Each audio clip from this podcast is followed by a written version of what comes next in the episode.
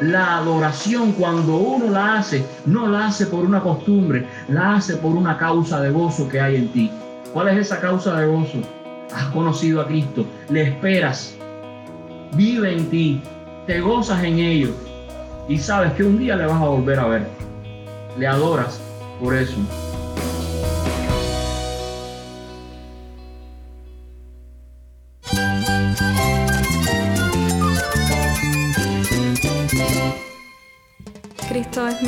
Cristo es el Rey del universo, es quien guía nuestras vidas. Él es grande y amoroso. Él es real. Solamente Jesucristo es nuestro Señor y Salvador. Es mía quien me fortalece. En Cristo Jesús hay esperanza, hay paz. Y nuestro Dios es un Dios de rescate. Estás escuchando a El Faro de Redención. Cristo desde toda la Biblia para toda Cuba y para todo el mundo.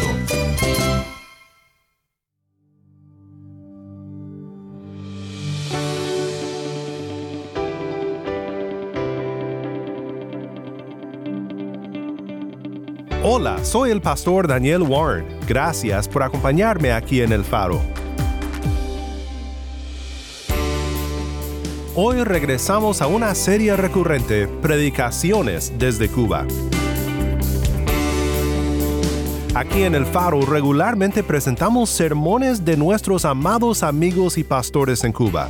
Es siempre un placer para nosotros el poder compartir la voz del pueblo de Dios en Cuba con todo el mundo. Hoy vamos con el pastor William Villarreal de la Iglesia Bautista Renacer en La Habana. Oportuno socorro. Eso está para ti y está para mí. Y gracias a que Cristo ascendió, eso es posible. Dice ahí primera de Juan que Cristo es nuestro abogado. ¿Nos defiende? Está a la diestra de Dios tú en tu pecado y ahí está Él diciendo, pero me pertenece, es mío. Tú es mi nombre, Él lo tiene en su frente. Así está Cristo, siendo nuestro abogado. Y está a la diestra de Dios haciendo eso gracias a que traspasó los cielos. El pastor William trae un mensaje titulado Adorando en el monte Getsemaní, de Lucas 24, 50 al 53. Quédate conmigo para ver a Cristo en su palabra.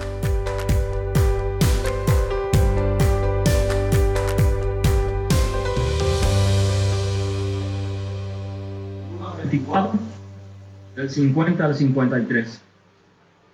Ahí dice, y lo sacó fuera hasta Betania, y alzando sus manos los bendijo.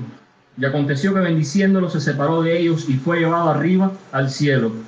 Ellos después de haberle adorado volvieron a Jerusalén con gran gozo, y estaban siempre en el templo alabando y bendiciendo a Dios. Amén. ¿Por qué Jesús escogió ese lugar para ascender?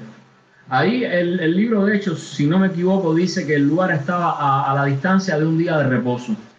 Lo que está diciendo ahí Lucas es, es cerca. Es un lugar que está cerca de Jerusalén. De hecho, un día de reposo, de la distancia de un día de reposo, es poco más de un kilómetro. Un kilómetro, si tú estás apurado, tú lo caminas fácilmente en 10 minutos. Y si lo caminas lento, posiblemente llegaste en 20. Pero hay otras razones por las cuales es posible que Jesús haya escogido ese monte para ascender, para ir a ese momento en que iba a ascender al Padre. Ese fue el monte, como acabábamos de ver, donde pasó los últimos minutos antes de ser apresado. Es un monte muy especial. Era un lugar donde él se retiraba también a orar. Ahora, hay una profecía, quizás está relacionada con la profecía que aparece en el libro de Zacarías, que dice el libro de Zacarías que es en ese monte donde se va a, partir al medio en el momento que vieran al Señor regresar se iba a partir al medio ese monte. Pero también encontramos ahí en el libro de Hechos que dos ángeles le dicen que a los apóstoles, de la misma forma que ustedes los vieron ir, ¿qué cosa? Así lo verán descender. Es posible que los ángeles estuvieran diciendo, en este mismo lugar, en este mismo monte, como Cristo está ascendiendo, ustedes lo vieron marcharse y desaparecer, así mismo un día lo verán retornar. No sabemos exactamente cuál es la razón. Las profecías están hechas y sabemos que las profecías que Dios da se cumplen. Y sabemos que Cristo va a retornar. Pero sí es importante entender la relevancia que tiene que estos apóstoles hayan estado en este monte viendo a Jesús ascender. Ahora, cuando vamos al versículo 50, encontramos que Jesús los bendice.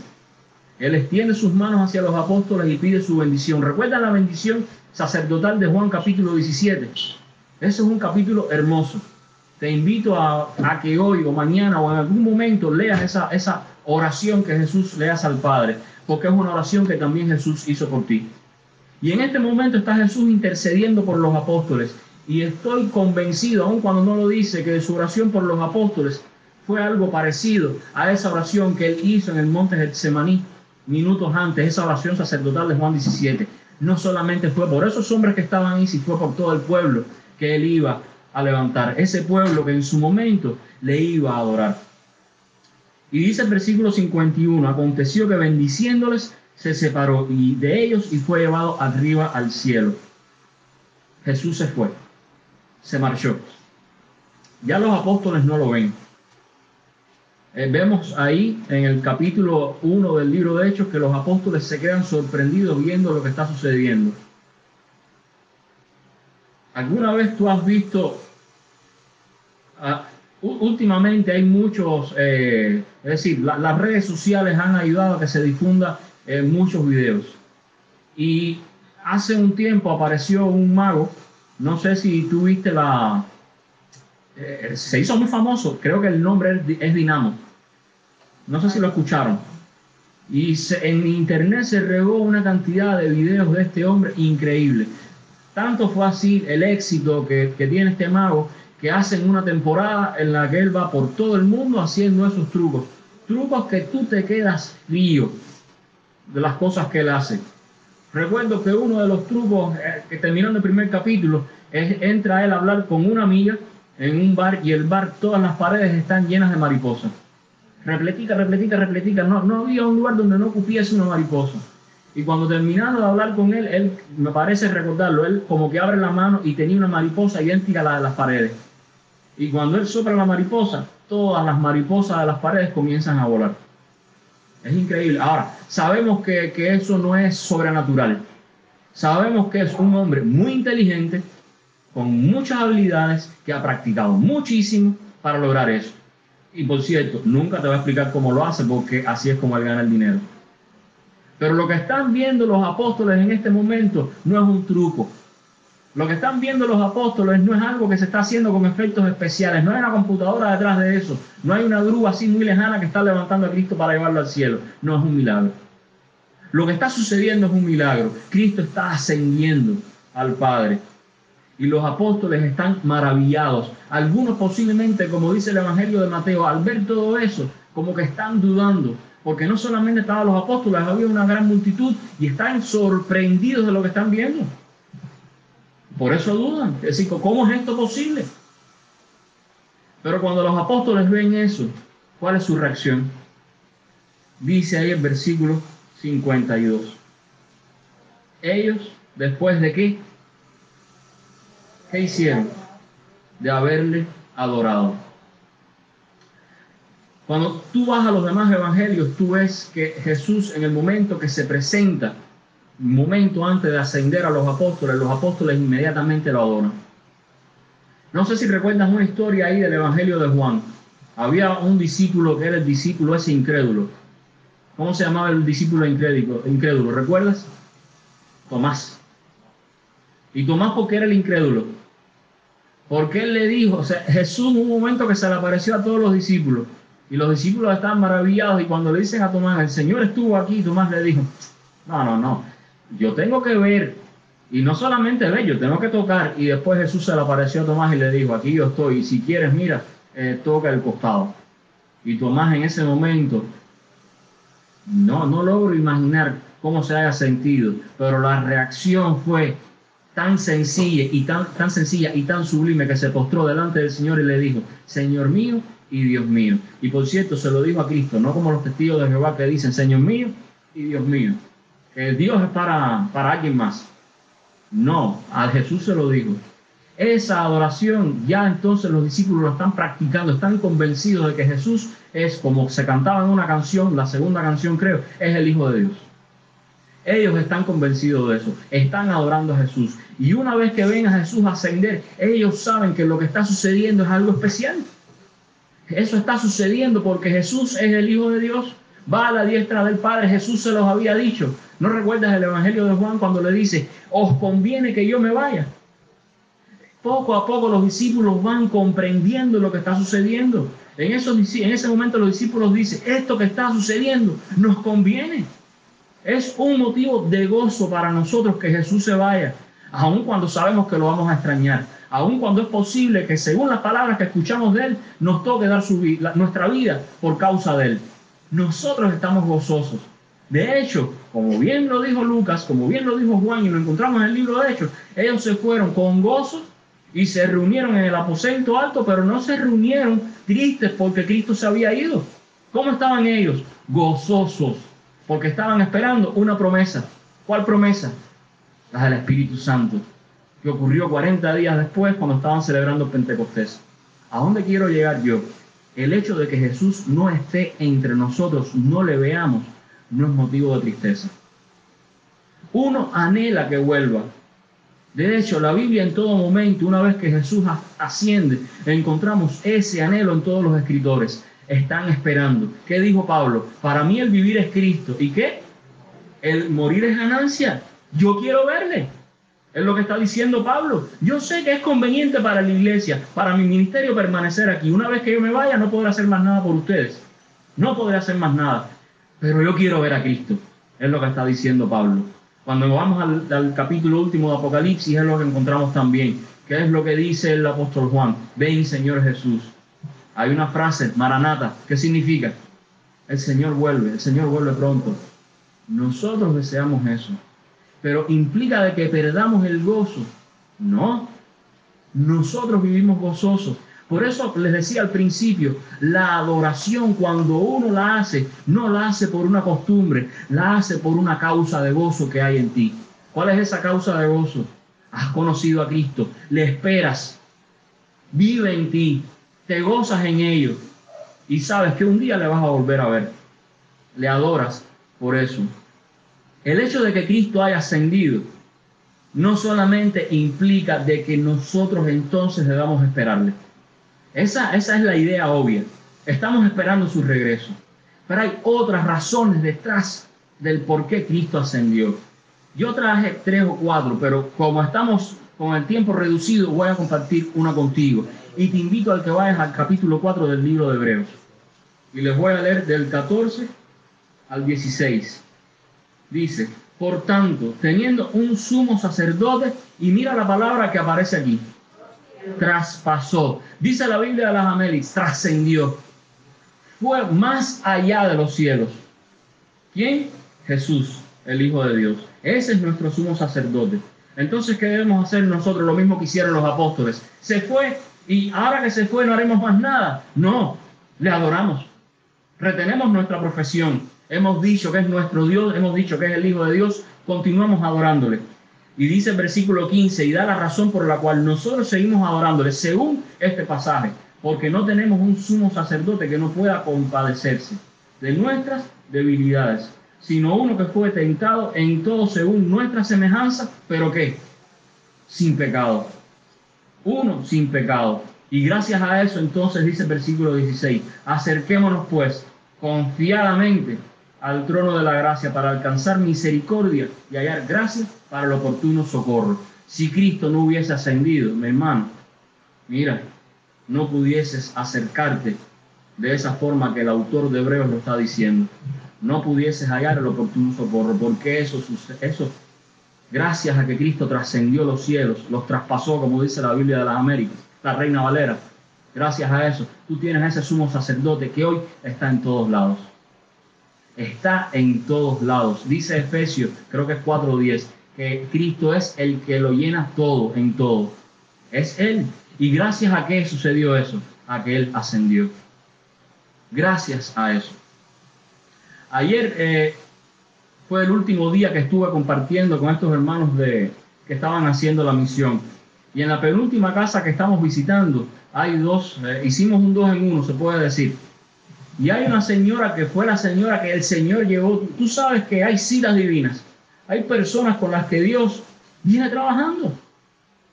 Y estamos ahí sentados a conversar con esta señora que es la dueña de la casa y de repente pasa por ahí otra señora que es la vecina que se queda para la conversación y se llevó la bendición de un filtro. Pero no solo se llevó la bendición de un filtro, porque ahora te voy a contar su historia.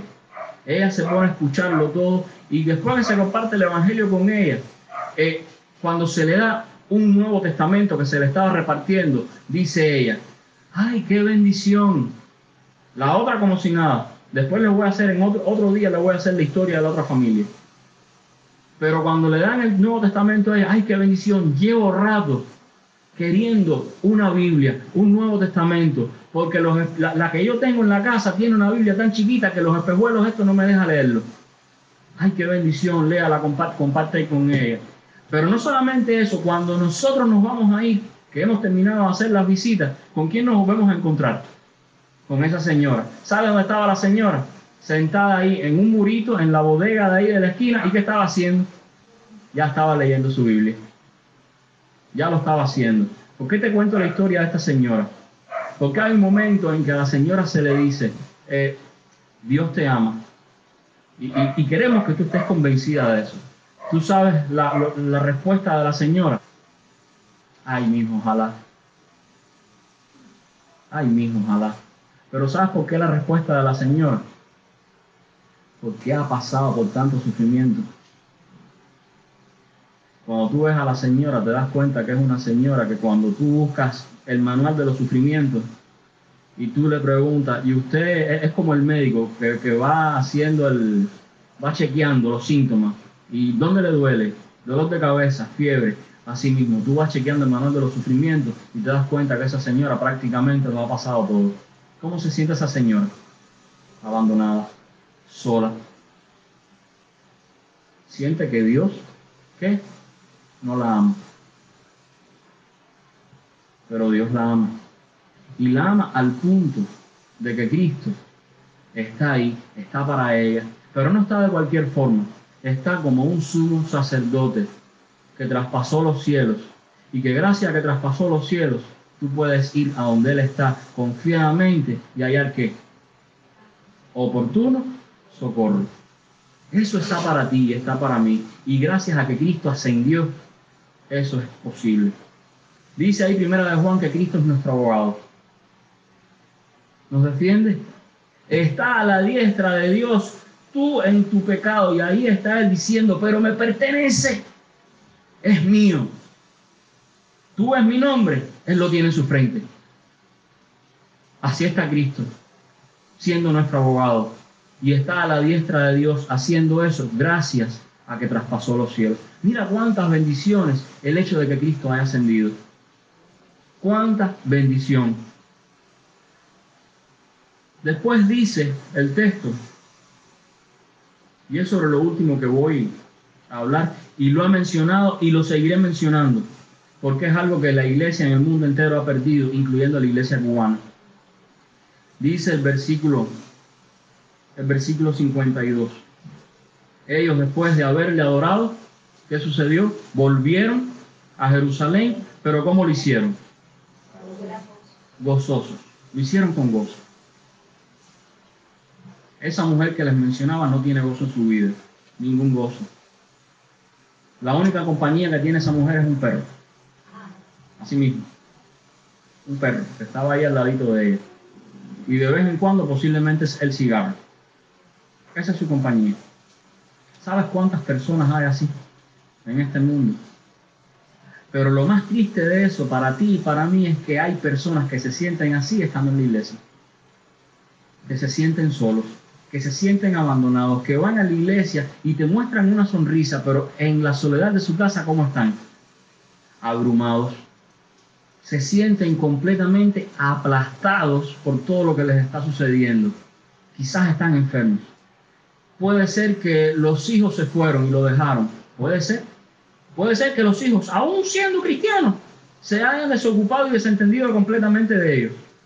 ¿Cómo se siente? Tú que eres padre, tú que eres madre, que tu hijo se vaya del país, pero no solo que se vaya, sino que se olvide de que tú existes. Hace un rato escuchaba de un hijo que tiene el padre muy enfermo, muy, muy, muy enfermo, y le dijo a la pareja del padre, eh, llévalo y después me dices lo que te dijeron. Hablando de llevarlo al hospital, ¿qué te está diciendo eso? ¿Cómo tú crees que se sienta un padre que sabe que los hijos lo ven de esa forma? Y puede ser que tú seas un padre así, que se siente de esa forma. O puede ser que tus hijos estén perfectamente bien o te encuentres que tus hijos están enfermos. Mi esposa está en un grupo para esposas de pastor y a cada rato eh, ponen un niño enfermo. Hay una niña que prácticamente tiene una enfermedad que no tiene cura. No la tiene. Y está allá eh, en Pinar del Río, pero no tiene cura. Lo único que pone es, eh, medicamentos paliativos. Eso es para hacer que más o menos se mantenga, pero nunca se va a curar. ¿Cómo tú crees que se sienten sus padres? Que saben que su hija, si logran verla llegar a los 15 años, ya eso es tremendo. Esos padres saben que van a enterrar a su hija. ¿Cómo tú crees que se siente ese padre? Son cristianos. ¿Cómo tú crees que se sienten? Completamente aplastados. Sin embargo, la Biblia lo que te está diciendo es que todo eso, todo eso que está sucediendo, mira, no nunca va a ser suficiente como para robar tu voz. Estoy hablando de felicidad, estoy hablando de, estoy, hablando de un efecto placebo, de que tú te tomas una taza de café y sientes, te sientes más energizado. No, no estoy hablando de eso, estoy hablando de la esperanza. Ese gozo está relacionado con la esperanza. Esa esperanza que esa señora que yo te mencionaba no tiene. Pero esa esperanza que esos padres de esa niña, ellos saben que la van a enterrar, pero ellos saben que su hija va con el Señor. ¿Qué fue lo que dijo David? del niño que había fallecido. Ya yo no lo voy a ver más, él no viene a mí, yo soy el que va donde está él. Hasta ese momento había estado contrito en cuerpo y alma, orando, ayunando. Y una vez que el niño murió, vinieron las personas, no querían darle la noticia porque no sabían cómo iba a reaccionar. Y en ese momento él simplemente se levantó, se lavó su rostro y nadie entendía por qué. ¿Qué había en David? Esperanza. En él había esperanza. En última instancia, el que Cristo haya ascendido y que tú lo estés esperando, quebranta completamente, tú estás convencido, quebranta completamente entonces el materialismo que existe en nosotros, lo rompe, porque nos hace vivir en todo momento por medio de la fe. El cristiano sabe que su gozo se encuentra únicamente, ¿dónde? En el Señor. Le adora, tiene esperanza, se goza en ello no importa lo que esté sucediendo, sin importar lo que esté sucediendo, experimenta una paz que como dice Pablo en Filipenses, sobrepasa todo entendimiento.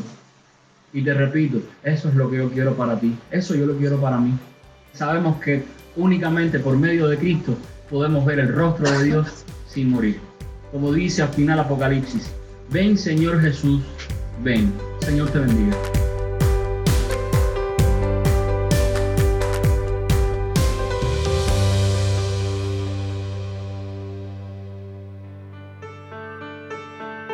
Soy el pastor Daniel Warren y esto es el faro de redención.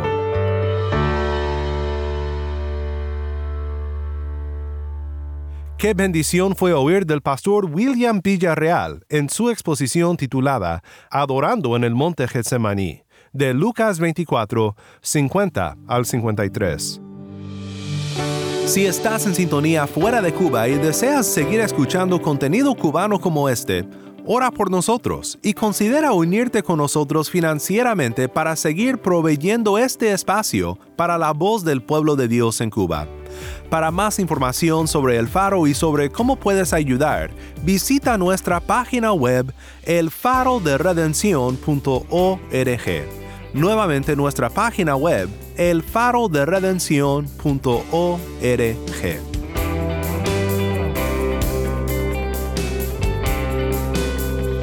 ¿Tienes una historia que contarnos sobre cómo el faro de redención está impactando tu vida? Mándanos un correo electrónico a ministerio arroba el faro de ministerio arroba el faro de o si te es más fácil puedes enviarnos un mensaje en WhatsApp. Nuestro número es 1 786 373 4880. Nuevamente nuestro número de WhatsApp 1 786 373-4880. Y no olvides buscar el perfil del Faro de Redención en Facebook, Instagram y Twitter, donde encontrarás diariamente más recursos para animarte en tu fe.